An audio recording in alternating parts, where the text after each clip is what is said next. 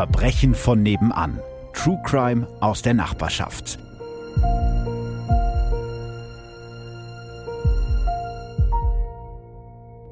Hallo und herzlich willkommen bei Verbrechen von nebenan und hallo Daniel Stresser. Hallihallo. Das war jetzt gerade so eine richtige Abendshow, Wetten das Moderation. Mein Lieber, ha, setz dich hier aufs Sofa neben Mariah Carey, ha, und hier den nächsten Flug und so. Vielleicht mal zur Erklärung für alle, die jetzt nicht wie ich riesige Tatort-Fans sind. Die soll es ja geben. Daniel, du bist Schauspieler, du stehst schon seit deiner Jugend auf der Bühne und du spielst seit 2020 den Ermittler Adam Schürk in Tatort Saarbrücken, der, äh, jetzt wo ich nicht mehr der offizielle Tatort-Podcaster bin, darf ich ja sagen, für mich eins äh, der besten Tatort-Teams ist, der Tatort Saarbrücken. Hat jetzt keiner gehört von den Kolleginnen und Kollegen, glaube ich. Das äh, geht runter wie Öl, lieber Philipp. ja, vielleicht noch mal so ein bisschen Real Talk. Eigentlich hätten wir schon mal fast zusammen gepodcastet, als ich noch Tatort-Podcaster war. Äh, da ging es aber irgendwie zeitlich nicht, weil ich glaube ich auf Tour war. Und dann hast du eine Interviewfolge mit Lotti aufgenommen, wo ich ein bisschen neidisch war.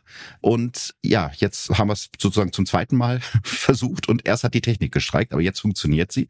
Bist du also nicht nur Ermittler im Fernsehen, sondern auch True Crime Fan?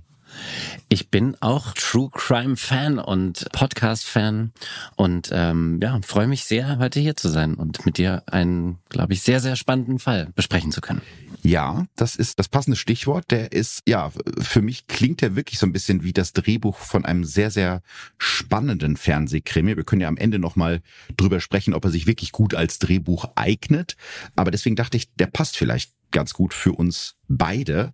Bevor es losgeht, wie immer die Inhaltswarnung. In dieser Folge schneiden wir kurz die Themen Suizid und sexualisierte Gewalt an. Wenn euch das belastet, dann überspringt diese Folge lieber. Fast alle Namen der Folge habe ich geändert. Daniel, bist du bereit für deinen allerersten True Crime Podcast? Absolut. Sehr schön. Dann gehen wir jetzt direkt rein ins Geschehen. Es ist der Abend des 17. November 1989. Auf der Autobahn A3 nähe Passau jagt ein weißer Honda Civic durch die Nacht immer weiter geradeaus. Die Umrisse der Landschaft verwischen in den Seitenscheiben, aber die beiden Männer im Auto interessieren sich sowieso nicht für ihre Umgebung. Detlef Engel und Hartmut Brandmüller haben große Pläne. Vor gut einer Stunde, gegen 21 Uhr, haben sie bei Passau die deutsch-österreichische Grenze überquert. Bisher läuft alles nach Plan. Der Honda, den sie kurz vorher geklaut haben, soll sie nach Frankfurt bringen, in die Stadt der Banken, die Stadt des Geldes. Im Kofferraum haben sie ein paar Werkzeuge und eine Taschenlampe. Engel und Brandmüller haben zusammen nur 10 Mark in der Tasche, aber in Frankfurt wollen sie richtig Geld machen mit einem Banküberfall und einer Geiselnahme. Damit könnten sie dann ein für alle Mal untertauchen, am besten in Australien oder Brasilien, also irgendwo, wo es warm ist und die Polizei sie nicht findet. Für die Fahrt nach Frankfurt haben sich die beiden kurz vorher Waffen besorgt. Zwei Pistolen, die sie aus dem Schaufenster eines Waffengeschäftes im österreichischen Linz gestohlen haben. Die passende Munition haben sie vorher aus dem Munitionsbunker einer Kaserne in der Nähe von Linz mitgehen lassen. Insgesamt 750 Schuss. Es sollte also nichts schiefgehen. Doch dann beginnt kurz vor Regensburg die Tankleuchte des Hondas zu blinken. Der Sprit wird knapp, aber mit 10 Mark Bargeld werden sie an einer Tankstelle nicht weit kommen. Also entscheiden sich Detlef Engel und Hartmut Brandmüller spontan für einen Überfall, um das Geld für die nächste Tankfüllung zusammenzubekommen. Irgendwo hier in den kleinen Dörfern in der Umgebung gibt es bestimmt eine Gaststätte, in der sie die Tageseinnahmen erbeuten können. So ein schneller Raubüberfall ist für Engel und Brandmüller eigentlich Routine. Die beiden haben schon viel größere Dinge gedreht. Eigentlich sollten sie deshalb auch gerade in ihrer Zelle im Gefängnis in Steyr in Oberösterreich sitzen. Aber stattdessen nehmen sie gerade auf der A3 die Ausfahrt Richtung Laber, die sie direkt in ein Blutbad führen wird. Warte mal, also das heißt, äh, die beiden sind aus dem Knast ausgebrochen? Genau, also dieser Fall beginnt eigentlich mit einem Gefängnisausbruch am 13. November 1989, also fünf Tage bevor Engel und Brandmüller bewaffnet in einem gestohlenen Wagen über die Autobahn rasen, brechen die beiden im Morgengrauen aus dem Gefängnis in Steyr aus. Hier hatten sich die beiden eine Zelle geteilt. Detlef Engel, der noch vier von insgesamt neun Jahren hätte sitzen müssen, hat aus der gefängniseigenen Schlosserei zwei Sägeblätter organisiert, mit dem die beiden über mehrere Wochen die Gitterstäbe bearbeiten. Am Morgen des 13. Novembers haben sie es dann geschafft. Die Gitterstäbe sind zersägt. Im Schatten der Morgendämmerung klettern sie aus ihrer Zelle über das Küchendach hin zum Hauptgebäude des Gefängnisses. Von hier aus seilen sich die beiden mit zusammengeknoteten Bettlaken über den Blitzableiter in die Freiheit. Org, würde der Österreicher sagen. Org, ja stimmt, du hast, du hast in Österreich lange gespielt und äh, gelernt und so, ne? Du warst... Acht Jahre habe ich insgesamt in Österreich gelebt, ja kenne auch tatsächlich diese Strecke. Ach, okay, ähm, ja krass. Ganz gut, weil ich habe, während ich in Wien lebte, äh, hatte ich eine Freundin in Regensburg.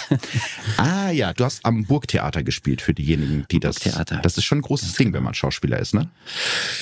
Das ist schon ein ganz schön äh, großes Gebäude und ein ganz schön großes Ensemble, das muss man sagen, ja. Okay. Ich glaube, damals, als ich anfing, waren noch 120 SchauspielerInnen fest beschäftigt am Burgtheater. Wow. Ja, das heißt also, ich habe gleich in mehrerer Hinsicht den passenden Fall ausgesucht, weil es ja auch so ein deutsch-österreichischer Fall ist. Ja. Kommen wir mal dahin zurück, was so nach dem Ausbruch passiert ist. Die kommenden fünf Tage nutzen Engel und Brandmüller, um ihre Flucht und den Raubüberfall in Frankfurt, von dem sie ja geträumt haben, zu organisieren.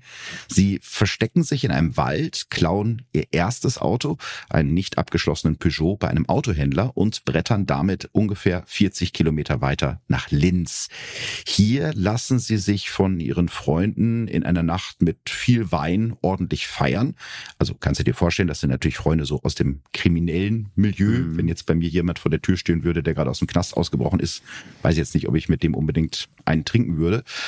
Die helfen den beiden dann auch, also ähm, helfen denen ein bisschen aus mit Bargeld, besorgen denen neue Klamotten und ja, helfen denen sozusagen bei der weiteren Flucht. Vorher allerdings brauchen Detlef Engel und Hartmut Brandmüller erstmal Waffen weil sie haben ja den Plan, einen großen Überfall zu begehen. Die Munition dafür wollen sie sich in der Birago-Kaserne in Melk organisieren. Hier hat Hartmut Brandmüller seinen Wehrdienst beim österreichischen Bundesheer absolviert und hier kennt er sich aus. Doch bevor sie die 100 Kilometer lange Fahrt von Linz nach Melk antreten, muss ein schnellerer Wagen her. Also brechen die beiden am Abend des 17. Novembers in die Werkstatt des Autohauses Wipplinger ein. Dort entdecken sie ein schickes Sportcoupé, einen Honda CRX, dem sie noch schnell die Sommerreifen aufziehen, obwohl es Winter ist, um schneller unterwegs zu sein, wie Brandmüller später erzählt. Mit dem Honda geht es dann nach Melk, doch schon auf ihrer Erkundungstour kracht Engel mit dem Heck des Wagens so stark gegen eine Straßenlaterne, dass die Heckscheibe des Autos zerplatzt. Also war vielleicht mit den Sommerreifen doch nicht so die allerbeste Idee. Hm. Nee, nicht wirklich. Also geht's äh, nochmal 100 Kilometer zurück nach Linz, wo sie bei dem Autohändler den gestohlenen CRX eintauschen. Und zwar gegen einen weißen Honda Civic 1,6i, den sie natürlich ebenfalls klauen. Damit geht's dann zum zweiten Mal zurück zu der Kaserne nach Melk und bei diesem Versuch klappt dann alles. Mit einem Schraubenzieher knacken Engel und Brandmüller den Munitionsbunker und finden neben Übungssprengstoff rund 750 Schuss Munition. Auf ihrem Weg nach Frankfurt halten sie dann nochmal in Linz und schlagen die Scheiben eines Waffenladens ein. Hier stehlen sie die passenden Pistolen für die Munition. Eine aufregende Nacht. Darauf raucht sich Hartmut Brandmüller erstmal ein Joint und nimmt zwei Aufputschtabletten. Okay, also das heißt, Sie haben jetzt äh, das dritte Auto gestohlen. Mhm. Es sind un äh, ungefähr fünfmal eingebrochen und einmal ausgebrochen. Ja. Interessant. Wobei, was ich immer interessant finde, ist das Ausbrechen aus dem Gefängnis ist ja nicht strafbar, nicht wahr? Genau. Ich weiß nicht, wie das in Österreich ist, aber zumindest in Deutschland ist es nicht strafbar, weil gesagt wird, dass der menschliche Freiheitsdrang so natürlich ist, dass man das nicht bestrafen darf. Ja, das individuelle Recht auf Freiheit. Genau. Ne? Das ist ja im ist ja im Grundgesetz verankert und das wiegt schwerer als das Recht auf Strafvollzug. Genau. Das das das Land hat. Ne? Wobei ich meine, wenn du jetzt einen JVA-Beamten verletzt oder da irgendwie was einschlägst. Naja, oder die Gitterstäbe durchschneidest, das ist ja Sachbeschädigung. Das ist, dafür können sie ja belangt werden. Aber alleine das, also die Tatsache des Ausbrechens ist ja keine Straftat. Genau. Aber sie haben ja schon genug anderes auf dem Kerbholz, wenn man sich den, ich, äh, ich weiß nicht, wie viele Minuten jetzt vorbei sind, aber das ist der Anfang der Geschichte. Richtig. das ist schon, das ist schon ein ordentliches Register, was du hier aufzählst. Ja, also ich glaube, man kann es sich jetzt denken, wir haben es hier schon mit Schwerverbrechern zu tun, die absolut skrupellos sind und eigentlich von nichts zurückschrecken. Ich erzähle vielleicht mal ein bisschen was über die Geschichte der beiden. Die haben sich kennengelernt in ihrer gemeinsamen Zelle in Steyr und träumen zusammen von ihrem großen Ding und natürlich eben auch von der Freiheit. Wir haben es gerade gesagt, der Freiheitsdrang des Menschen. Ein Ausbruch aus dem Knast ist allerdings für beide nichts Neues. Detlef Engel ist zu diesem Zeitpunkt schon siebenmal aus dem Gefängnis geflohen. Er gilt mittlerweile in Österreich als Ausbrecherkönig von Linz. Aber auch sein Zellengenosse Hartmut Brandmüller ist schon mindestens einmal ausgebrochen. Zu diesem Zeitpunkt haben beide schon eine langjährige kriminelle Karriere hinter sich. Ob Raub, Körperverletzung, Diebstahl oder diverse Einbrüche. Die Liste der Straftaten der beiden ist lang und wird in diesem Fall sogar noch länger. Mit ihrem bürgerlichen Leben haben sie schon lange abgeschlossen, sagt damals ein Staatsanwalt über die beiden. Hartmut Brandmüller ist eigentlich gelernter Klempner und mittlerweile hauptberuflich Verbrecher. Schon früh hat sich der 25-jährige schmächtig gebaute Mann mit den blonden Haaren und dem Schnauzer seine Bestätigung durch kriminelle Handlungen gesucht. Brandmüller wächst in einer Familie mit einem prügelnden Vater auf und wird schon als Kind nach eigenen Angaben emotional vernachlässigt. Mit 15 macht er zum Beispiel immer noch ins Bett. Schnell lehnt Hartmut Autoritätspersonen ab und beginnt Spaß an Straftaten zu entwickeln. Er fängt an zu trinken und wird immer brutaler. Über die Jahre, in der immer mehr Körperverletzungen und Einbrüche seine Akte füllen, findet er Gefallen an teurer Kleidung, schnellen Autos, Schmuck und natürlich Waffen. Brandmüller träumt davon, dass die Leute ihn fürchten. Er will das Leben eines echten Gangsters führen. Achtmal hat der Mann, den alle Harti nennen, deshalb zu diesem Zeitpunkt schon vor Gericht gestanden. Also du siehst, da geht's zum einen natürlich um, um Geld, um diesen Lifestyle, den man sich leisten kann, aber auch so ein bisschen um dieses Feeling, ich bin Verbrecher, ich schlag jetzt zurück, jetzt haben die Leute Angst vor mir. Also es ist so eine Mischung aus den beiden Sachen. Hm. Sein Knastkumpel und Zellnachbar Detlef Engel hat sogar eine noch längere kriminelle Karriere hinter sich und ist dabei auch noch brutaler vorgegangen. Der kräftig gebaute Mann mit den dunklen Haaren hat schon mit 17 seine eigene Mutter krankenhausreif geprügelt. Als ihn seine Freundin verlassen will, nimmt er ihre gemeinsame dreijährige Tochter als Geisel. In kriminellen Kreisen hat sich der mittlerweile 30-Jährige einen Namen gemacht und verfügt über ein großes Netz an Kontakten. Diese sollen Brandmüller und ihm jetzt bei einem Überfall in Frankfurt und bei ihrer Flucht ins Warme helfen. Oh wow, also diese beiden Protagonisten äh, versprechen ja wirklich eine spannende Geschichte. Ja, das äh, kann man so sagen und es geht auch genauso weiter. Die beiden parken ihren Honda, du weißt, sie sind ja gerade von der Autobahn abgefahren, mhm. kurze Zeit später am kleinen Marktplatz in Laber. Das ist so ein 4500 Einwohnerdorf in der Nähe von Regensburg. Über dem Dorf thront eine Burgruine. In der Mitte steht die Pfarrkirche St. Jakobus mit ihrem typisch bayerischen Zwiebelturm. Ringsherum sind Wanderwege. Also eins von diesen Orten, wie es die im Süden Deutschlands ganz häufig gibt, wo du das Gefühl hast, ja, hier ist die Welt noch in Ordnung. Zumindest äh, bis zu diesem Freitagabend. Engel und Brandmüller stecken ihre beiden Pistolen ein, zwei Glock 17L mit längerem Lauf, die Standardwaffe der österreichischen Polizei. Als erstes spazieren die beiden ins Turmstüberl, das direkt am Marktplatz liegt. Sie bestellen jeder eine Cola und sondieren die Lage. Hier ist eindeutig zu viel los für einen Überfall, zu viele Gäste, um sie zu zweit in Schach zu halten.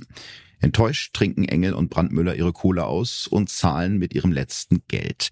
Aufgeben wollen sie aber nicht. Draußen auf dem Kopfsteinpflaster des Marktplatzes sehen sie in einer Wirtschaft etwa 150 Meter weiter noch Licht brennen, dem Gasthof Prandl.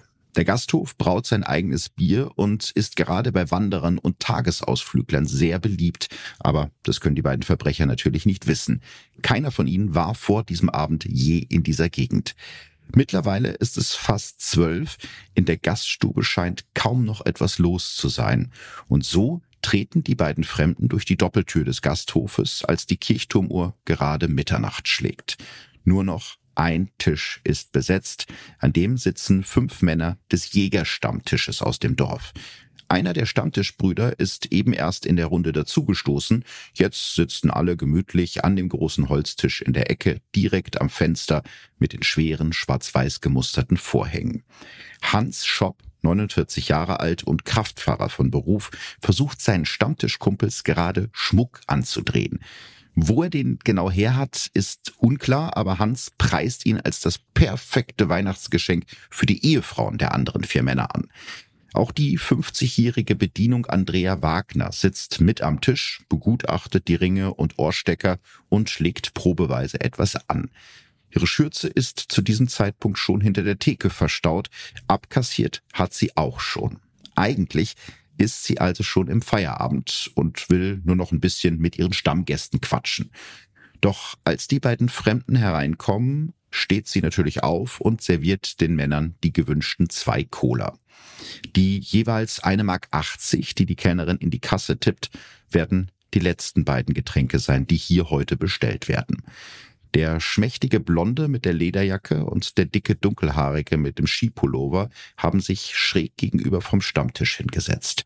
Als die beiden ihre Gläser halb leer getrunken und jeder eine Zigarette geraucht haben, ist es mit der entspannten Atmosphäre vorbei. Plötzlich stehen beide mit jeweils einer Pistole in der Hand vor den fünf Männern vom Stammtisch. Polizeistunde, brummt der Blonde. Aber die Männer vom Stammtisch schauen ihn nur verständnislos an. Okay, aber was meint er mit Polizeistunde? Das habe ich mich erst auch gefragt und habe Also ich kenne so aus Österreich Sperrstund. Sperrstund ist. Gibt's das denn in Österreich noch?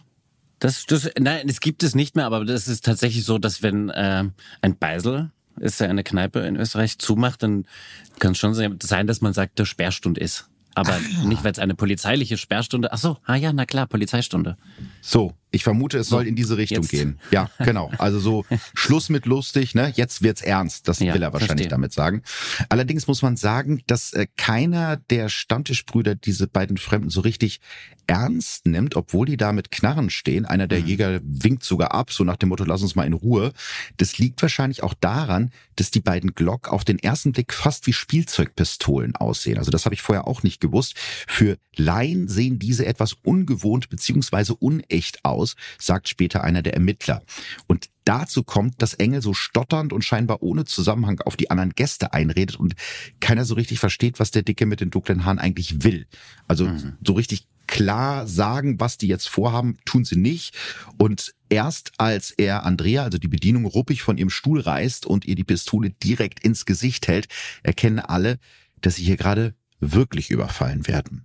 Brandmüller droht, er werde der Kennerin ins Knie schießen, wenn nicht alle sofort ihr Geld auf den Tisch legen würden. Die Stammtischbrüder, die den Ernst der Lage mittlerweile erkannt haben, versuchen, die beiden zu beruhigen. Burm, macht's kein Kampf, macht's euch nicht unglücklich. Solche Sätze fallen in diesen Sekunden. Aber es ist zu spät. Brutal wird die Bedienung Andrea Wagner auf den Fliesenboden gerissen.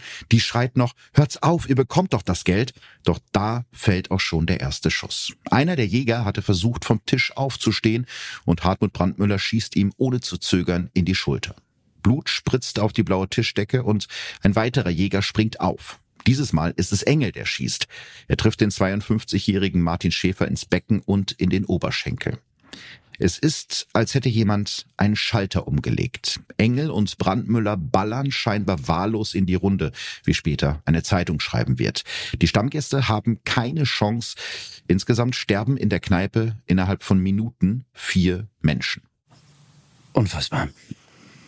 Ja, vor allem so völlig aus der Kalten heraus, ja, und hm. auch eigentlich aus Sicht der Verbrecher gar nicht notwendig, weil sie hätten das ja trotzdem bekommen, das Geld. Die waren ja gerade schon dabei, das Geld rauszurücken, so, ne? Ja, und für die Liste an Verbrechen, die sie schon auf dem Kerbholz haben, wirkt das wahnsinnig übersprungsmäßig und dieses Wort wirkt jetzt ein bisschen zynisch, aber unprofessionell. Ja, Absolut. Ja, ja. Ich, also man würde meinen, dass jemand, der schon so oft Raubüberfälle begangen hat, dass der dann in so einer Situation professioneller in Anführungsstrichen oder, oder ruhiger bleibt. Und so ist es ja, ja, nicht. Also du merkst, sie sind total angespannt und eine Bewegung reicht halt aus, dass das Ganze vollkommen eskaliert. Mhm. Eine halbe Stunde später, gegen 0.30 Uhr, geht der damals 16-jährige Max Prandl, der Sohn der Gastwirte, der gerade vom Feiern kommt, zufällig auf dem Weg nach Hause am Gasthof vorbei und wundert sich, warum das Licht noch brennt. Als er die Tür öffnet und den Raum betritt, bemerkt er sofort, dass etwas nicht stimmt. Es hat furchtbar nach Schießpulver und warmem Blut gestunken. Das habe ich bis heute in der Nase, erinnert er sich Jahre später. Überall ist Blut, auf dem Boden liegen kleine Holzsplitter, Patronenhülsen und Leichen. Nur die Gläser auf dem Stammtisch stehen noch halb voll da, als wäre nichts gewesen. Sofort rennt der 16-Jährige nach draußen zu den Nachbarn und ruft die Polizei. Die haben mir zuerst gar nicht geglaubt, als ich sagte, sie sollen alle verfügbaren Einsatzfahrzeuge schicken, erzählt er später. Ist das ein Scherz? fragt ihn der diensthabende Beamte am Telefon. Doch als Polizei und Rettungskräfte eine halbe Stunde später eintreffen, glauben auch sie ihren Augen nicht. Es war ein furchtbares Gemetzel. Die Leichen lagen verstreut im ganzen Wirtshaus. Es sah aus, als ob die Opfer regelrecht hingerichtet wurden. So beschreibt es der damalige Einsatzleiter der Polizei. Max Prandl, dessen Eltern schon schlafen waren, kniet mittlerweile auf dem blutverschmierten Boden zwischen den Toten und Verletzten. Zwei von den Opfern sind in meinen Armen gestorben. Ich konnte kurz mit ihnen sprechen. So erzählte es später den lokalen Medien. Und was wissen wir über die Opfer? Du meintest, es gab einen Jägerstammtisch mhm. und die Kellnerin aber ähm, kennst du äh, was aus deren Biografien oder? Genau, also sechs Leute waren praktisch in dieser Kneipe, als das Ganze angefangen ist, der Jägerstammtisch und die Kellnerin und ich habe ja schon gesagt, dass insgesamt vier Menschen gestorben sind und alle davon sind Mitglieder dieses fünfköpfigen Jägerstammtisches. Mhm. Da ist zum Beispiel der 49-jährige Hans Schopp, der an diesem Abend Schmuck an seine Kumpels verkaufen wollte. Der Kraftfahrer hatte noch versucht, sich schwer verletzt zum Telefon zu schleppen, um Hilfe zu holen, ist aber kurz vor dem Apparat zusammengebrochen. Er stirbt kurze Zeit später bei einer Notoperation im Krankenhaus und hinterlässt seine Ehefrau Ehefrau und vier Kinder. Der 47 Jahre alte Klärwerksleiter Friedhelm Pfandl stirbt noch vor Ort an seinen inneren Blutungen.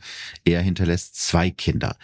Auch der 34-jährige Bahnmitarbeiter Rudi Kess und der 38-jährige Schlossermeister Gerd Hopke sterben in dieser Nacht in der Kneipe. Gerd Hopke hat sich gerade erst mit seiner eigenen Schlosserei selbstständig gemacht. Als seine Ehefrau Marita Hopke kurze Zeit später von einem Freund von den Schüssen am Marktplatz von Laber hört, ruft sie sofort in der Kneipe an, weil sie weiß, dass ihr Gerd an diesem Abend dort seinen Stammtisch hat. Doch ans Telefon geht nicht wie sonst die Kellnerin Andrea Wagner, sondern ein Polizist. Als der Marita vorsichtig fragt, ob sie denn noch niemand informiert hat, weiß die Frau sofort, dass ihrem Mann etwas Schreckliches zugestoßen sein muss. Die Kellnerin Andrea dagegen hat an diesem Abend riesiges Glück. Die Kugel, die Hartmut Brandmüller auf sie abfeuert, als sie sich verstecken will, streift ihren Schädel nur. Sie bricht ohnmächtig zusammen und wird erst wieder wach, als die Rettungskräfte eintreffen. Und man kann davon ausgehen, dass diese Ohnmacht ihr das Leben gerettet hat, weil die beiden Gangster wahrscheinlich gedacht haben, sie ist tot. Auch der 52 Jahre alte Martin Schäfer, auf den Detlef Engel als erstes schießt, hat in dieser Nacht großes Glück. Der Schuss trifft ihn in den Oberschenkel und ins Becken. Er bricht unter dem Tisch zusammen und auch da denken die beiden Angreifer wahrscheinlich, er sei tot und nur deshalb überlebt er. Wahnsinn. Und äh, was machen unsere beiden brutalen Protagonisten, nachdem sie auf alles und jeden geschossen haben? Na, sie hauen ab und das komplett ohne Beute. Also nochmal zur Erinnerung, eigentlich wollten sie ja mit diesem Überfall auf dem Gasthof Prandl das Geld für die nächste Tankfüllung ihres Hondas verdienen. Aber da haben sie nicht nochmal in die Kasse gegriffen. Nö, also sie haben im Gasthaus auf alles und jeden geschossen und sie haben nicht mal die Portemonnaies ihrer Opfer angerührt und auch die Kasse nicht. Also völliges Chaos. Das, das ist überhaupt nicht stimmig, oder? Im Bild. Das nee, sie das diese, also nochmal darauf zu kommen, das ist ja, äh, wirkt total fahrig. Ja, total fahrig. Also wie eine Situation, die einfach völlig entglitten ist. Also da ist jetzt die komplette Kontrolle einfach weg und ja, so geht's jetzt irgendwie auch weiter in den nächsten Stunden. Lass uns abreißen, schreit Hartmut Brandmüller seinem Kollegen Engel zu und rennt zum Auto. Doch der kommt eben nicht sofort hinterher, sondern ballert noch kaltblütig weiter. Er hat sicher noch zehn Schüsse abgegeben, als ich bereits aus dem Lokal raus war, erklärt Brandmüller später. Erst als Engel sich sicher ist, dass niemand der Anwesenden mehr lebt, verlässt er die Kneipe. Dass er Andrea Wagner und Martin Schäfer für tot hält, rettet den beiden, wie ich gerade gesagt habe, wohl hm. das Leben. Wenn ich das gewusst hätte, dass du so durchdrehst, dann wäre ich lieber drin gewesen im Gefängnis, raunt Brandmüller Engel zu, der den Honda mit Höchstgeschwindigkeit in Richtung Autobahn lenkt. Laut Gerichtsurteil sagt Detlef Engel nur keine Zeugen. Er hätte am liebsten direkt einen Kopfschuss gegeben. Also das ist so nachher die Begründung, warum die in Anführungsstrichen so unnötig viel, also unnötig viel ist ja Quatsch, weil jeder Tod ist unnötig, aber um das Ziel, was sie eigentlich hatten, zu erreichen, hätten sie eigentlich niemanden töten müssen. Ne? Mhm. Aber seine Begründung ist halt keine Zeugen. Währenddessen hat die sofort eingetroffene Polizei bereits die Ermittlungen eingeleitet. Eine Nachbarin hatte sich zufällig das Kennzeichen des Hondas aufgeschrieben. L 89410. Da das Nummernschild aus Österreich stammt, setzen sich die zuständigen Beamten aus Regensburg sofort mit ihren Kollegen aus Österreich in Verbindung und erfahren so, dass es sich bei den Fremden mit großer Wahrscheinlichkeit um die beiden Ausbrecher Detlef Engel und Hartmut Brandmüller handelt. Sofort wird eine Ringalarmfahndung gestartet. Sagt dir das was, beziehungsweise hast du das in deinem Job als Tatortkommissar vielleicht schon mal selber getan? Das habe ich nicht selber getan und auch noch nie benutzt. Das Wort ist sehr bildhaft, aber erklär du es mal. Es ist eigentlich auch so ein Standard-Krimisatz, ne? Wir haben ja. eine Ringfahndung eingeleitet. Also ist eigentlich, wie der Name schon sagt, also rund um den Tatort werden wichtige Straßen, die als Fluchtwege dienen könnten, von der Polizei gesperrt, in der Hoffnung, die Täter schnell zu stoppen. Also da geht es so ein bisschen darum, die ja einzukreisen und wenn man das schnell genug macht, dann äh, ist es auch erfolgsversprechend. Allerdings kann die Polizei zu diesem Zeitpunkt nicht ahnen, dass die beiden nicht mehr alleine in dem Honda sitzen. Oha. Das heißt, sie haben entweder einen Komplizen oder eine Geisel genommen. Der Kommissar ist auf der richtigen Spur, ja. Geiseln sind es. Allerdings muss man sagen, dass diese beiden Geiseln nicht so wirklich merken, dass sie Geiseln sind. Das ist auch eine sehr wilde Geschichte. Okay. Uwe Fischer, 16 und Jürgen Köbel, 17, sind zwei typische Teenager vom Land. Die beiden kommen aus Lauterhofen, das ist so neun Kilometer von Laber entfernt. Uwe und Jürgen sind an diesem Tag mit dem Zug von Neumarkt nach Nürnberg gefahren, um sich das Spiel ihres Lieblingsclub 1. FC Nürnberg gegen Kaiserslautern anzugucken und haben beide dabei ordentlich gebechert. Eine ganze Palette Löwenbräu, insgesamt 24 Dosen hat Jürgen für diesen Ausflug gekauft. Nach dem Spiel sind sie mit dem Zug zurück nach Neumarkt gefahren, das etwa 20 Minuten mit dem Auto von ihrer Heimatstadt Lauterhofen entfernt liegt und durch die Kneipen gezogen. Jürgen trägt an diesem Abend eine schwarze Bomberjacke, in die problemlos vier Dosen Bier passen. So können die beiden den ganzen Abend ihren Pegel halten, ohne Geld in den Kneipen oder Clubs zu lassen. Ich weiß nicht, ob du das noch kennst von früher, als man noch nicht so viel Geld hatte. Also zumindest bei mir war das so, wenn man so mit 15, 16 weggegangen ist, mhm. dass man dann einmal Vortrinken gemacht hat und dann auch noch so ein bisschen Schnaps mitgenommen und draußen vorm Club im Gebüsch versteckt hat. Oder hab das nur ich gemacht? Ja, also vor, Vorglühen kenne ich das Mitnehmen. Das, äh, ich glaube, dazu war ich immer zu, weiß ich nicht, zu anständig.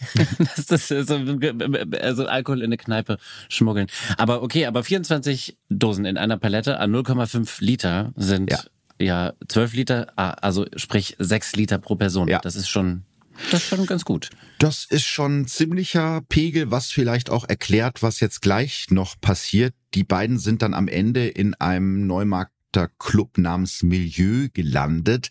Und von da sollte sie eigentlich Uwes großer Bruder mit nach Hause nehmen, nach Lauterhofen. Der ist mit dem Auto da. Doch der hat an diesem Abend nur Augen für eine neue Damenbekanntschaft, was Uwe und Jürgen irgendwie so gar nicht passt. Und einer von den beiden macht dann irgendwie einen blöden Spruch über die junge Frau, ohne zu wissen, dass sie dieser Spruch letzten Endes in Lebensgefahr bringen wird.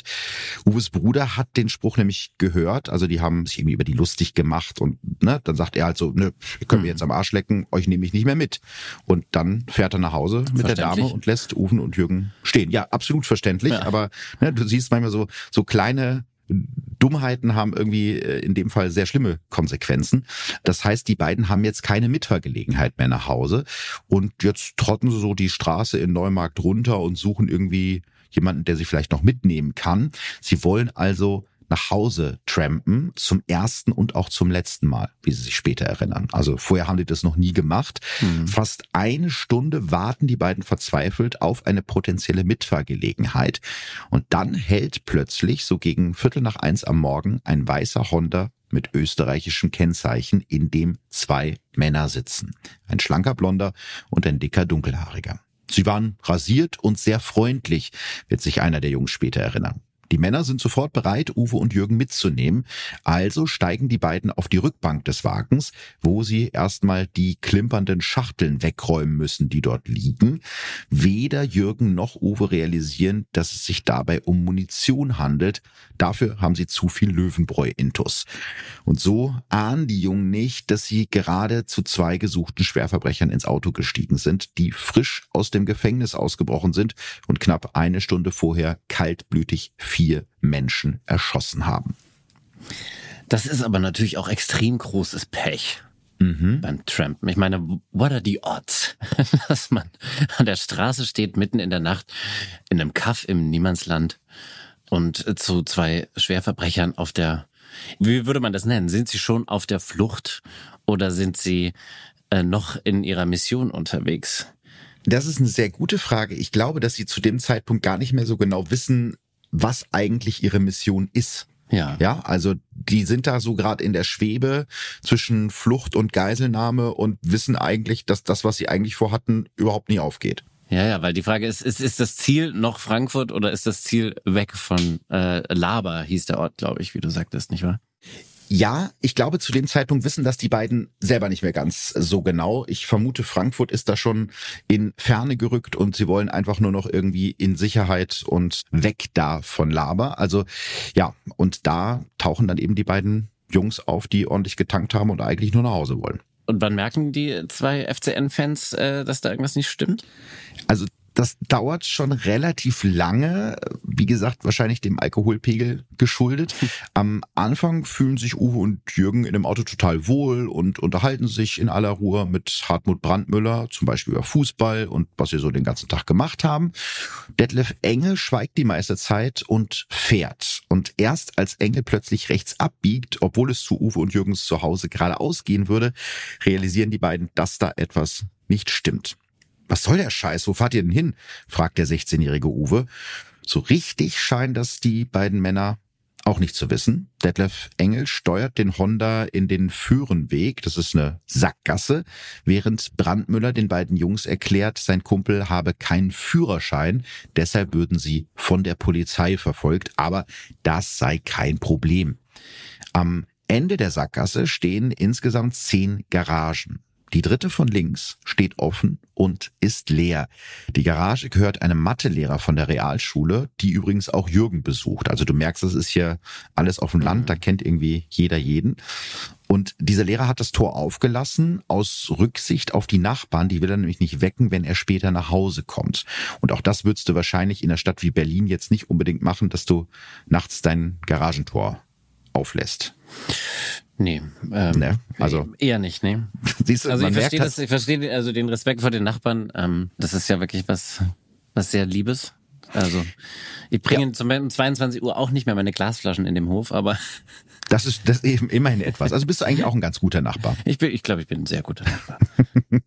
ja, also in, in dem Fall, ne, man merkt halt wieder, man ist auf dem Land, da ist die Welt noch in Ordnung, da rechnet man nicht damit, dass äh, nachts irgendwie zwei Knastausbrecher mit ihren Geiseln sich in dieser Garage verstecken wollen, weil das ist das, Aber was damit rechne ich auch in Berlin nicht. Ja, gut. Also Berlin ist vielleicht ein bisschen rougheres Pflaster als die Gegend um Regensburg, in der wir uns, glaube ich, befinden. Aber ähm, du hast recht. Auch, auch hier sind nicht nur Schwerverbrecher, sondern auch schwer nette Menschen unterwegs. Das beruhigt mich. Ähm, hast du natürlich vollkommen recht mit. Also das ist schon etwas, womit man gar nicht rechnen kann, was da jetzt als nächstes passiert. Also Detlef Engel lässt den weißen Honda so langsam in die Garage rollen. Brandmüller schließt von innen das Tor. Und drinnen zwischen einem vollgestopften Regal, einem weißen Kindersitz und einem alten Lattenrost ist es eng und stockdunkel. Also ich habe mir Fotos von dieser Garage angeguckt, da passt wirklich so gerade ein Auto rein und mit ganz viel Übung kannst du da aussteigen, aber auch nicht viel mehr, weil eben alles mit irgendwelchem Krams voll ist. Mhm. Alle vier bleiben erstmal in dem Wagen sitzen. Engel und Brandmüller diskutieren miteinander, wie es jetzt weitergehen soll. Dass die Polizei ihnen auf den Fersen ist, müssen sie zu diesem Zeitpunkt schon gewusst haben. Irgendwann fällt die Entscheidung und die beiden sagen, ihr bleibt doch mindestens eine Viertelstunde hier drin. Wir gehen nur mal eben weg und machen einen Bruch. Ja, Jürgen und Uwe nicken. Sie haben während der Diskussion die ganze Zeit geschwiegen. Also so langsam ist den beiden dann auch gedämmert, mhm. dass da irgendwas nicht in Ordnung sein kann. Wir haben nichts gesagt. Ich glaube, das hat uns das Leben gerettet. Hätten wir protestiert, womöglich hätten sie geschossen, erinnert sich Uwe später in einem Zeitungsinterview.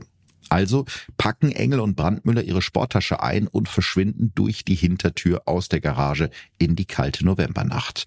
Jürgen und Uwe machen sich noch ein Bier auf und warten eine, ja, was bleibt ihnen anderes übrig, ne? Also in all der ähm, furchtbaren Brutalität dieser Geschichte ist das, wenn wir über ähm, die Drehbuchfähigkeit reden, ne? ähm, haben wir hier ähm, wirklich eine Stelle natürlich mit auch ein bisschen Humor. Also das stimmt, also, dass sie da sturzbesoffen auf der Rückbank sitzen, zwischen den äh, Patronenkugeln schweigen und nachdem die äh, Verbrecher sagen, wir machen mal noch kurz einen Bruch, sich erstmal ein Bier aufmachen, das ähm, entbehrt schon nicht auch ein wenig Komik. Ja, meine Oma hätte gesagt, ein Gemüt wie ein Fleischerhund. Ich weiß nicht, ob es das auch in anderen Teilen Deutschlands gibt, dieses Sprichwort. Ich kannte ihn nicht, aber ich, äh, er ist so bildhaft, dass ich weiß, ja, was du damit meinst. Das, das beschreibt es ganz gut. und das Interessante ist, der Uwe macht gerade ein Praktikum bei der Polizei und denkt noch drüber nach, so, ach, eigentlich müsste ich jetzt mal meinen Kollegen Bescheid sagen, weil ich bin ja jetzt selber sozusagen Polizistenpraktikant. Doch dann hören die beiden plötzlich Stimmen vor der Garage und Jürgen Köbel schiebt das Metalltor nach oben und schaut direkt in den Lauf einer Maschinenpistole. What? Ja, dafür muss ich noch mal ein paar Minuten zurückspulen. Wenige Minuten vorher entdeckt eine Polizeistreife den weißen Honda mit dem Linzer Kennzeichen auf der Arnsberger Straße in Neumarkt. Das ist so 15 Kilometer von Laber entfernt. Und so unauffällig wie möglich folgen die Polizisten dem weißen Sportwagen und beobachten, wie das Auto in den Führenweg einbiegt. Der Führenweg ist eine Sackgasse, das habe ich ja eben gerade schon gesagt, und die endet praktisch auf diesem Garagenhof mit insgesamt zehn Garagen. Die Polizisten nähern sich vorsichtig den Garagen und haben auch schon Verstärkung gerufen. Seid vorsichtig, die beiden sind Schwerverbrecher, das wissen wir mittlerweile von den Kollegen aus Österreich, warnt sie ihr Vorgesetzter. Die Polizeikräfte, die jetzt so langsam immer mehr werden, beobachten die Garagen, aber es rührt sich nichts und nach vorne können die Verbrecher nicht flüchten, weil alles umstellt ist. Die sitzen also aus Sicht der Polizei in der Falle. Nach einiger Zeit entschließen sich die Polizisten zum Zugriff, als sich quietschend das dritte Garagentor von links öffnet, sind die Polizisten direkt da. Also die beiden Jungs wollen ja raus, ne? Und mhm. die Polizisten hören, oh, da geht ein Tor auf und stellen sich natürlich direkt davor. Innerhalb von Sekunden drücken sie die beiden Männer, die da gerade aus der Garage wollen, auf den Boden und legen ihnen Handschellen an. Erst dann ruft plötzlich einer der Polizisten, hä, das ist doch unser Praktikant Uwe. Ja, die Polizei hat die Falschen erwischt. Das ist, das ist so unwahrscheinlich, dass er dann auch noch ein Praktikum bei der Polizei macht. Das ist auf dem Land. Naja, aber natürlich von Engel und Brandmüller, das war wiederum ein guter Schachzug, weil die sind ja jetzt wahrscheinlich schon äh, über alle Berge. Oder Ganz genau. beziehungsweise genau. zu Fuß unterwegs, deswegen wahrscheinlich noch nicht über alle Berge, aber auf jeden Fall ein bisschen Zeit gewonnen werden sie haben, nicht wahr? Absolut, ja. Die Polizisten wussten halt nicht, dass diese Garagen Hintertüren haben und ja, diese Verwechslung hat die Polizei sehr, sehr wertvolle Minuten gekostet. In der Zwischenzeit sind Engel und Brandmüller über die kniehohen Zäune der anliegenden Gärten geflüchtet, über gefrorene Böden und enge Wege schlagen sie sich zur Burgruine Wolfstein durch, die über der Stadt Neumarkt thront. In der Zwischenzeit läuft die Suche nach den beiden auf Hochtouren. Insgesamt 130 Einsatzkräfte, darunter die Bereitschaftspolizei, Hundeführer und mehrere Spezialeinsatzkommandos, sind in und um Neumarkt unterwegs. Eine Lokalzeitung wird später von einem gewaltigen Polizeiaufgebot in einem nie gekannten Ausmaß sprechen. Auch ein Polizeihubschrauber kreist über der Umgebung. Dabei sind Engel und Brandmüller viel näher, als die Polizisten ahnen können. Es ist mittlerweile Samstag, der 18. November, und die beiden haben sich in einem heruntergekommenen Holzschuppen versteckt.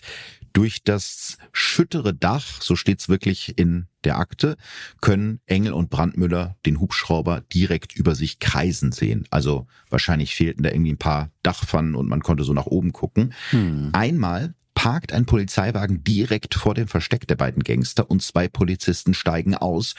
Doch die Beamten untersuchen den Schuppen nur grob von außen. Hätten sie die Tür geöffnet und wären hineingegangen, hätten sie die beiden Männer, nachdem gerade die ganze Region sucht, direkt entdeckt. So aber bleiben Engel und Brandmüller weiter auf freiem Fuß. Das wäre dir natürlich im Tatort nicht passiert.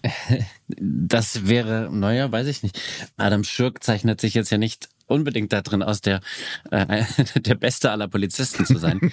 Aber dieser Moment, den du jetzt gerade beschreibst, mhm. das ist natürlich sehr, sehr filmisch.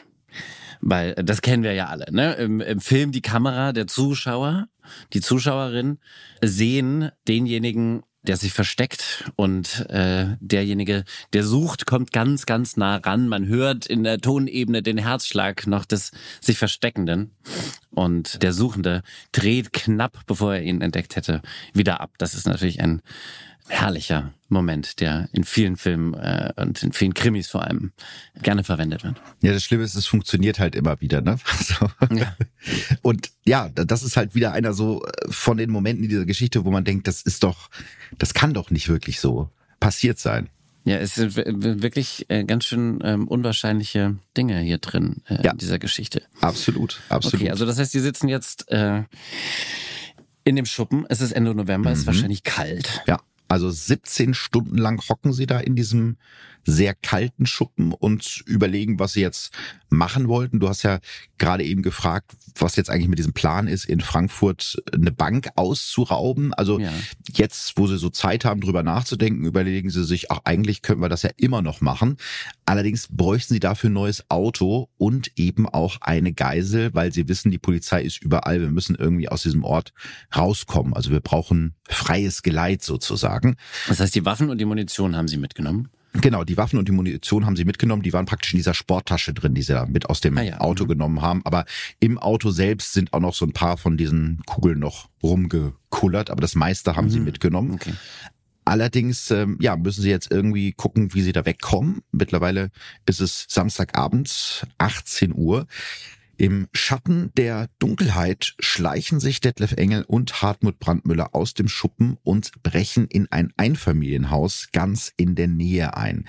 Hier scheint niemand in der Nähe zu sein. Hungrig gehen die beiden in die Vorratskammer, trinken Orangensaft und essen oben im Schlafzimmer eine Tafel Schokolade, die sie dort gefunden haben. Als sie sich gerade zwei neue Pullis aus dem Kleiderschrank anziehen, hören sie, wie unten jemand die Haustür öffnet. Die Frau, die gerade den Schlüssel in der Tür umdreht, ist die 29-jährige Petra Rötter, die mit ihrem Ehemann in diesem Haus lebt. Sie hat ihr elfjähriges Patenkind dabei. Begleitet wird sie von ihrer Freundin, der drei Jahre jüngeren Kirsten Grauthoff, die ihren anderthalb Jahre alten Sohn auf dem Arm hat.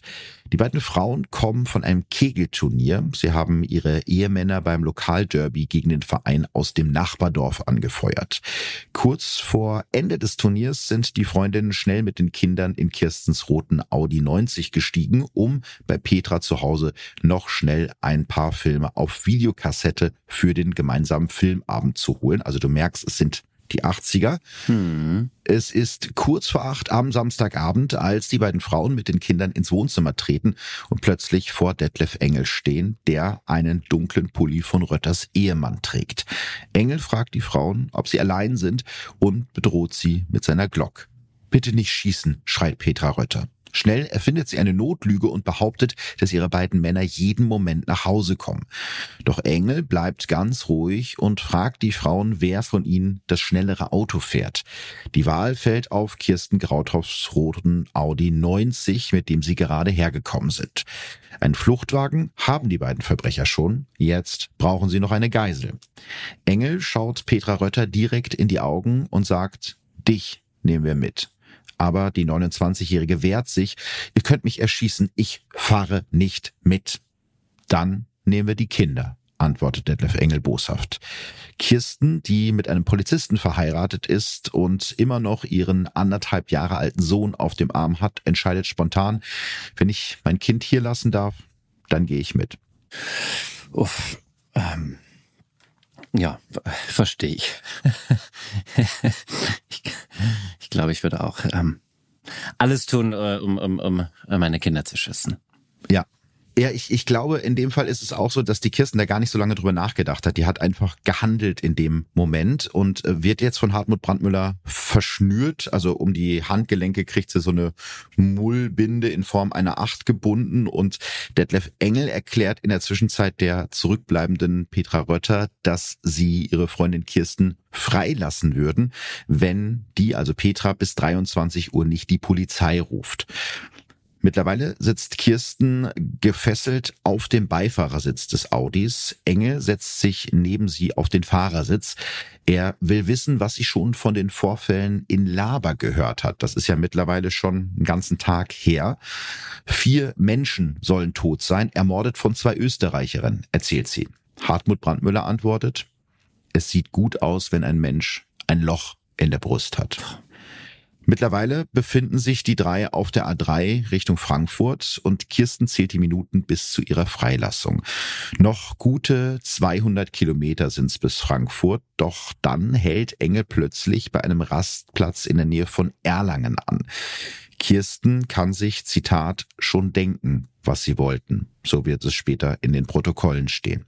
Doch Engel und Brandmüller sind auf dem Rasthof zu viele Menschen, also fahren sie weiter. Am Rande eines Waldstückes nähe Erlangen halten die beiden an und fallen über Kirsten her. Erst vergewaltigt sie Engel, dann Brandmüller. Als Kirsten erneut auf den Beifahrersitz gegurtet wird, ist es 21.40 Uhr. Was Engel und Brandmüller nicht wissen können, Petra Rötter hat sich natürlich nicht an die Abmachung gehalten und die Polizei informiert, sobald die Gangster mit ihrer Geisel bei ihr vom Hof gefahren sind. Auf Höhe der Autobahnraststätte Würzburg Nord entdecken die Ermittler den roten Audi und verfolgen ihn seitdem unauffällig in Zivilfahrzeugen über die A3 in Richtung Westen. Mittlerweile ist es 22.25 Uhr, also noch eine halbe Stunde in diesem Deal, ja, mhm. also eine halbe Stunde noch, dann lassen sie mich endlich frei, denkt sich Kirsten. Das Auto mit ihr und den beiden Geiselnehmern ist gerade auf der Höhe von Stockstedt, also an der Grenze zwischen Bayern und Hessen. Frankfurt am Main ist bereits ausgeschildert. Doch dann werden die Wagen vor ihnen plötzlich langsamer. Die Fahrbahn ist auf zwei Spuren verengt. Der Audi rollt immer langsamer, genau wie die anderen Autos. Brandmüller glaubt, dass die Leute in den anderen Autos immer so merkwürdig rüberschauen. Engel legt den Arm um Kirstens Schulter, verriegelt die Türen des Wagens und sagt zu seinem Komplizen, falls die Polizei kommt, fang das Schießen an, nimm mit, was geht. Mittlerweile steht der Audi. Doch dann wird es plötzlich ganz hell auf der Autobahn und es knallt. Jetzt passiert vieles gleichzeitig. Von links treffen gleich mehrere Schüsse durch die Tür und die Frontscheibe Detlef Engel. Als Hartmut Brandmüller auf dem Rücksitz gerade in den Fußraum nach seiner Pistole greift, platzt hinter ihm die Heckscheibe. Er wird von einer Kugel in die Hand getroffen. In derselben Sekunde reißt jemand die Beifahrertür auf und zerrt Kirsten Grauthoff, die völlig unter Schock steht, aus dem Auto. Detlef Engel stirbt noch auf der A3. Die Kugel eines SEK-Beamten hat ihm in den Kopf getroffen. Sein Komplize Hartmut Brandmüller wird direkt festgenommen und ihre Geisel Kirsten Grauthoff ist endlich in Sicherheit. Nach fast 24 Stunden ist die Blutnacht von Laber endlich vorbei. Nimm mit, was geht, oder nimm mit, nimm mit so viele du kannst. Ich habe es gerade nicht äh, mhm. im Wortlaut. Äh, das ist so ein furchtbarer Satz. Ja, ich glaube, der zeigt auch, dass beiden eigentlich in diesem Moment klar ist, jetzt ist alles egal. Naja, aber was, was, was hilft einem, äh, wenn man es selber so dermaßen verkackt hat, auf so gut Deutsch, Ja. noch andere Menschen mit in den Tod zu nehmen?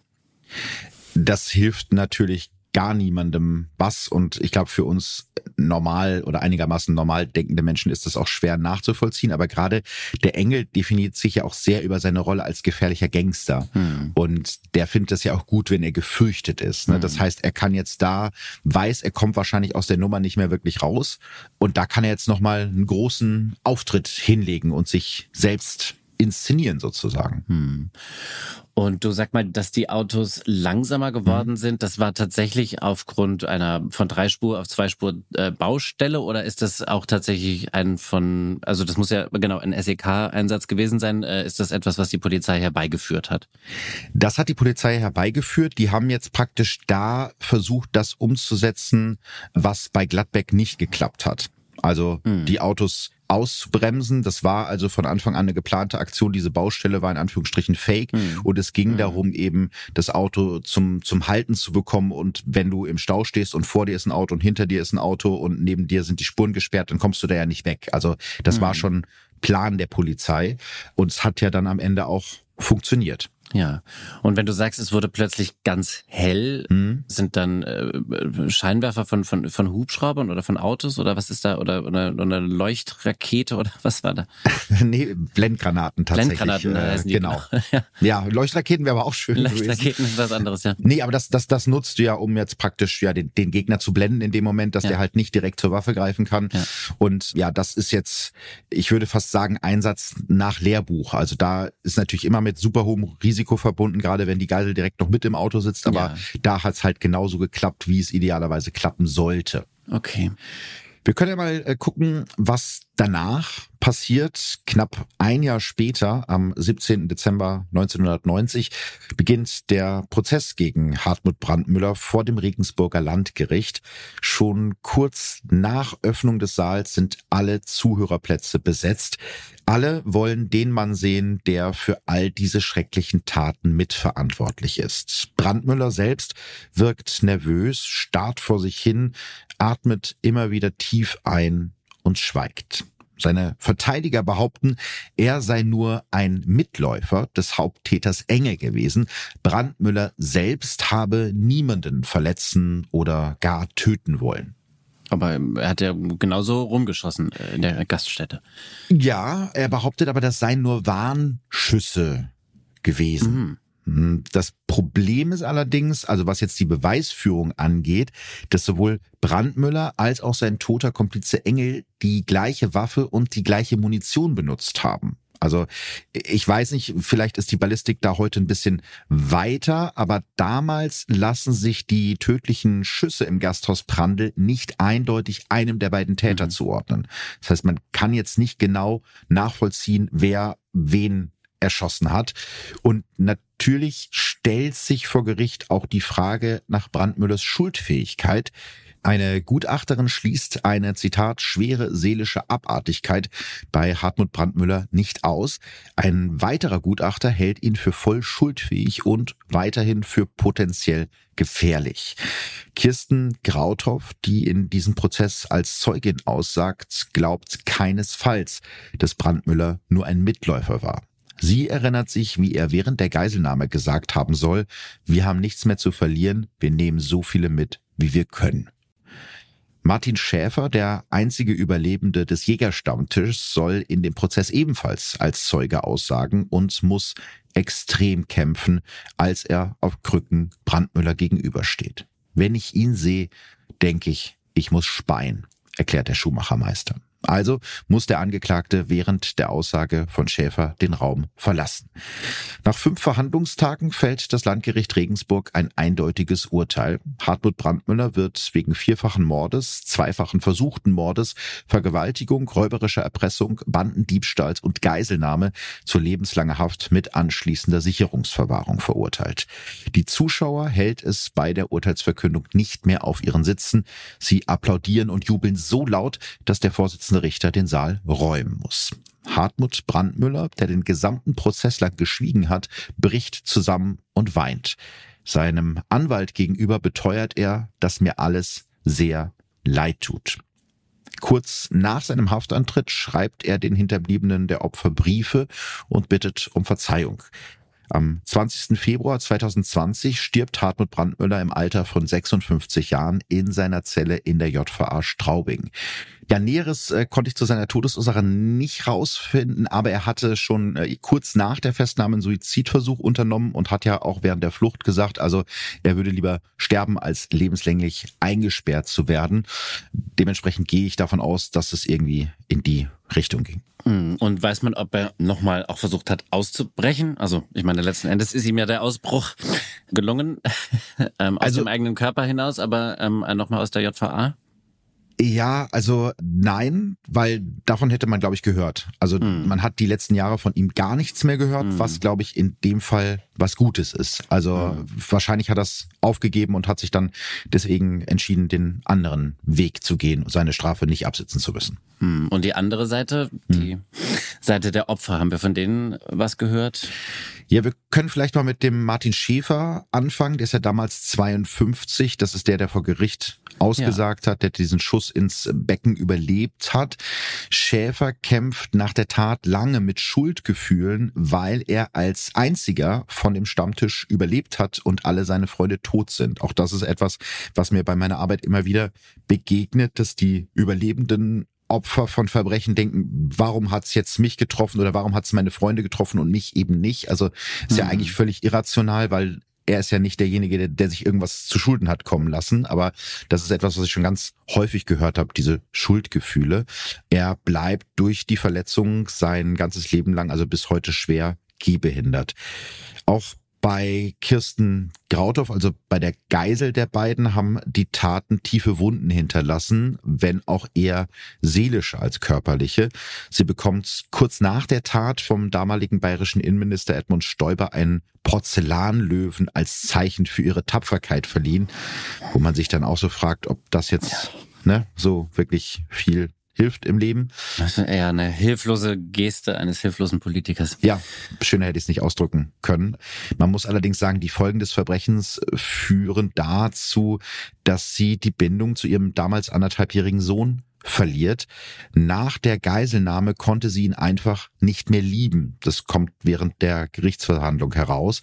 Ihr psychischer Zustand sei schlimm, sehr schlimm, erzählt damals ein Freund von ihr einer Lokalzeitung.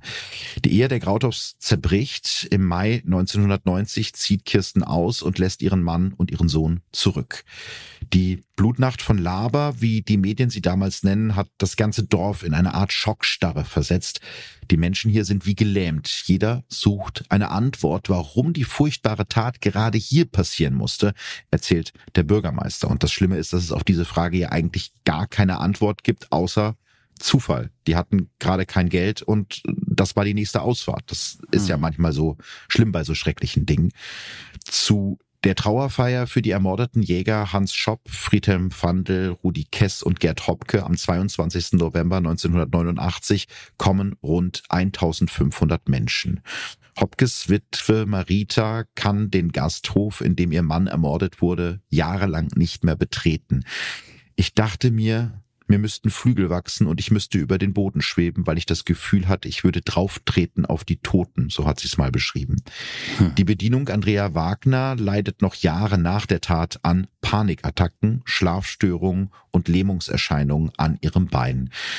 Jürgen Köbel, der damals als 16-Jähriger als Anhalter zufällig im Auto der Gangster landete, ist auch mehr als 30 Jahre später immer noch froh, dass die Polizisten ihn damals, als er besoffen aus der Garage getorkelt ist, nicht direkt erschossen haben. Das wäre ja gar nicht so unwahrscheinlich gewesen, hm. weil die Polizei ist ja davon ausgegangen, da kommen jetzt gerade die Gangster raus.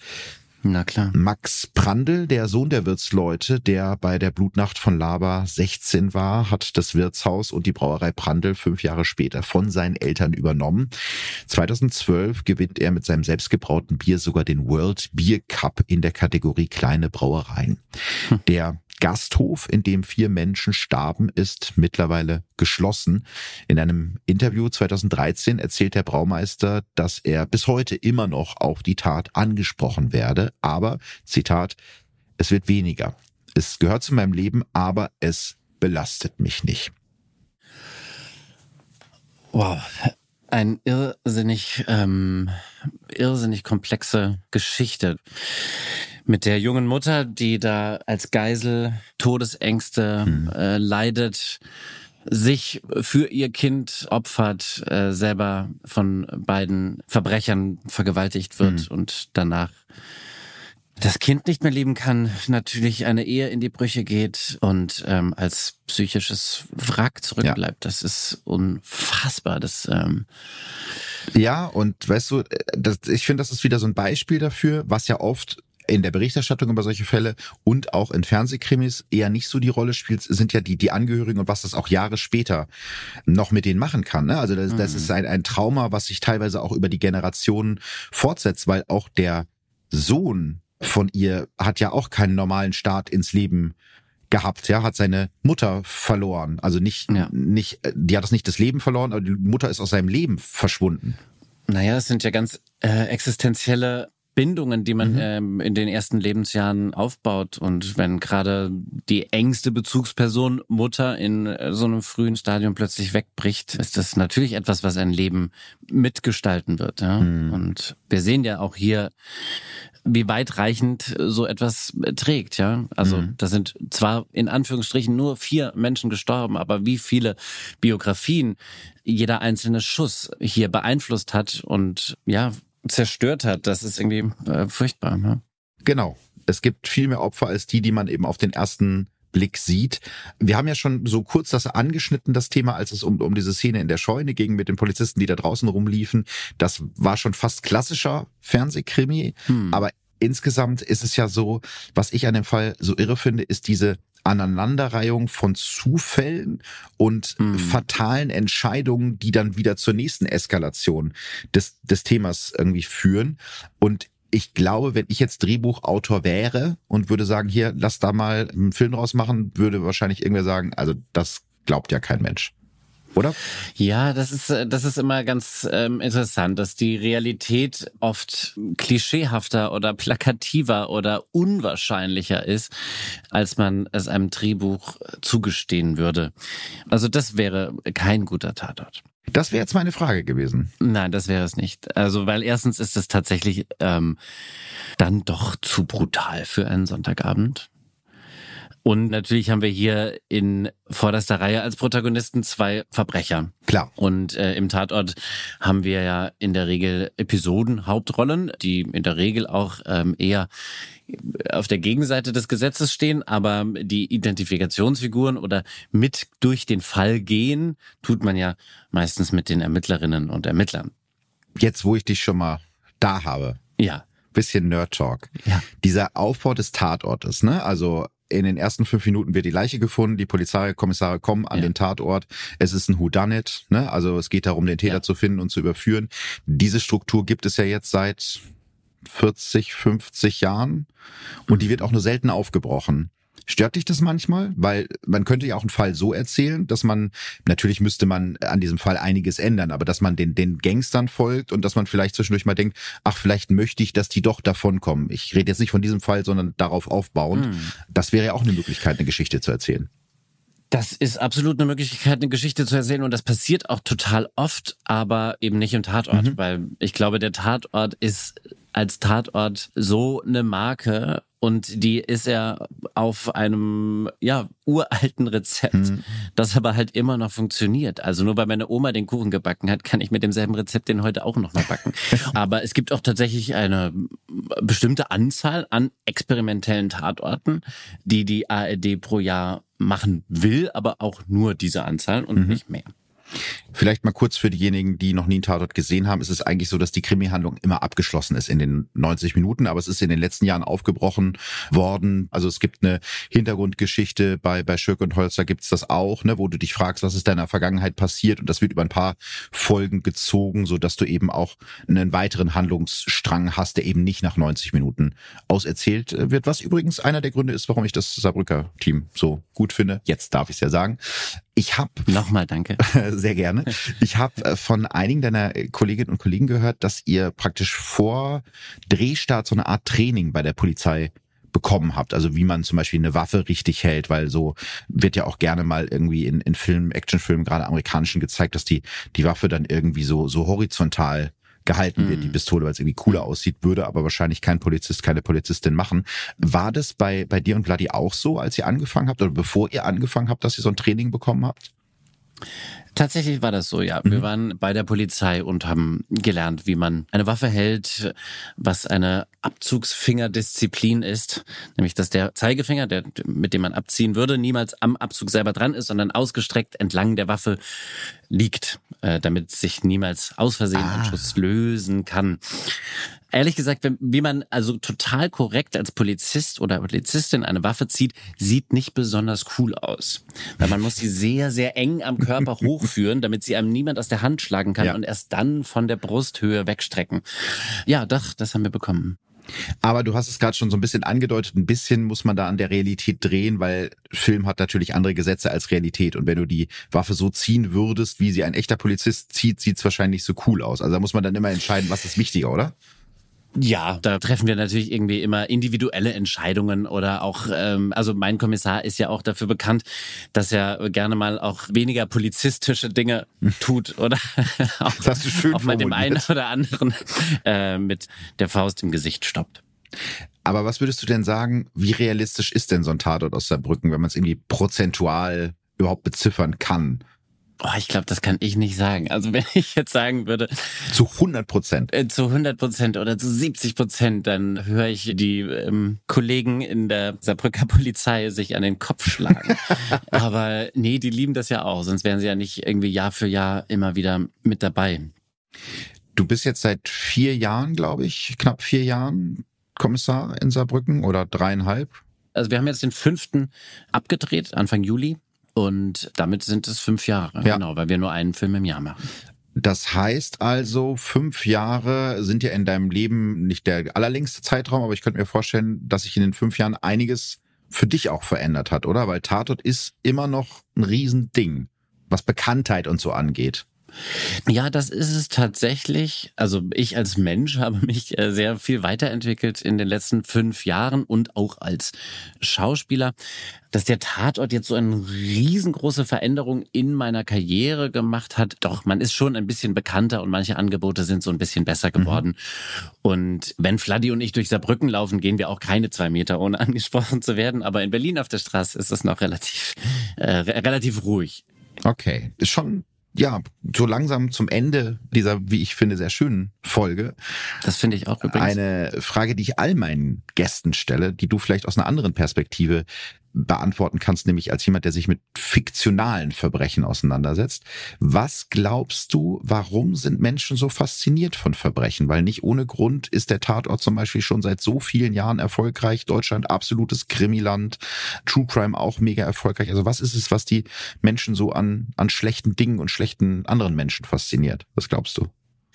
Ich glaube, dass das in uns allen auch angelegt wäre. Also wir könnten auch, du Philipp und ich Daniel, wir könnten auch zu Verbrechern werden, aber wir tun's nicht. Aber irgendwas in uns drin gibt es, was die Möglichkeit zum Verbrecher hätte und in den 90 Minuten des Tatortschauens, da können wir mal ein bisschen dieser Verbrecherseele in uns auch Raum geben. Und ich glaube, daher kommt eine große Faszination von Menschen im Anschauen von Krimis oder Verbrecherbiografien.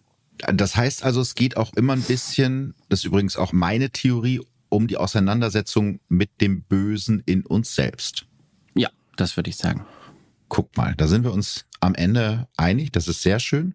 Und jetzt, wo ich einen echten Tatortkommissar kenne, was muss ich tun, um mich in so eine Gastrolle reinzuquatschen, dass ich so im Hintergrund einmal durchs Bild laufe?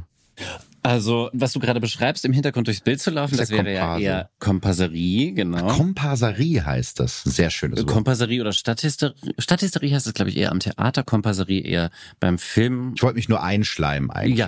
Du, also pass auf. Also ich glaube, Kompasserie ist tatsächlich gar kein Problem. Da musst du dich tatsächlich nur bei einer Komparsenagentur anmelden.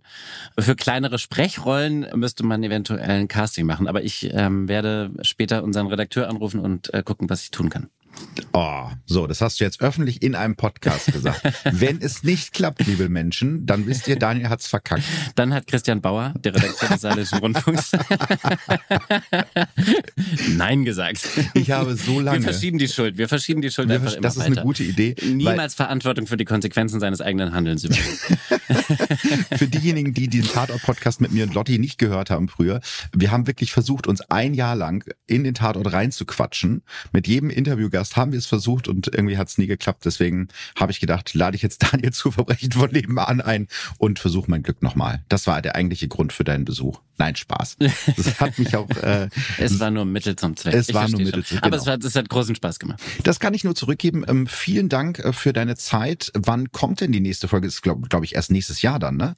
Die nächste Folge wird im nächsten Jahr und vermutlich wieder, wie die meisten Folgen davor, Ende Januar ähm, ausgestrahlt werden. Also Ende Januar 2024. Ende Januar 2024. Weiß man endlich, wie es mit den beiden weitergeht und was in dieser Spannung, die zwischen den beiden liegt und zu der du nie was sagen willst, sich auflöst. Es gibt, es gibt, es gibt viele Fragezeichen, die unsere ZuschauerInnen äh, in den Augen haben. Und ähm, wir werden noch mehr Fragezeichen dazu zaubern. Das ist ein Wahnsinnsteaser. Also Januar 2024 ungefähr, nächster Tatort Saarbrücken. Daniel Stresser, vielen Dank äh, für deine Zeit. Hat großen Spaß gemacht. Danke dir, Philipp. Tschüss. Tschüss.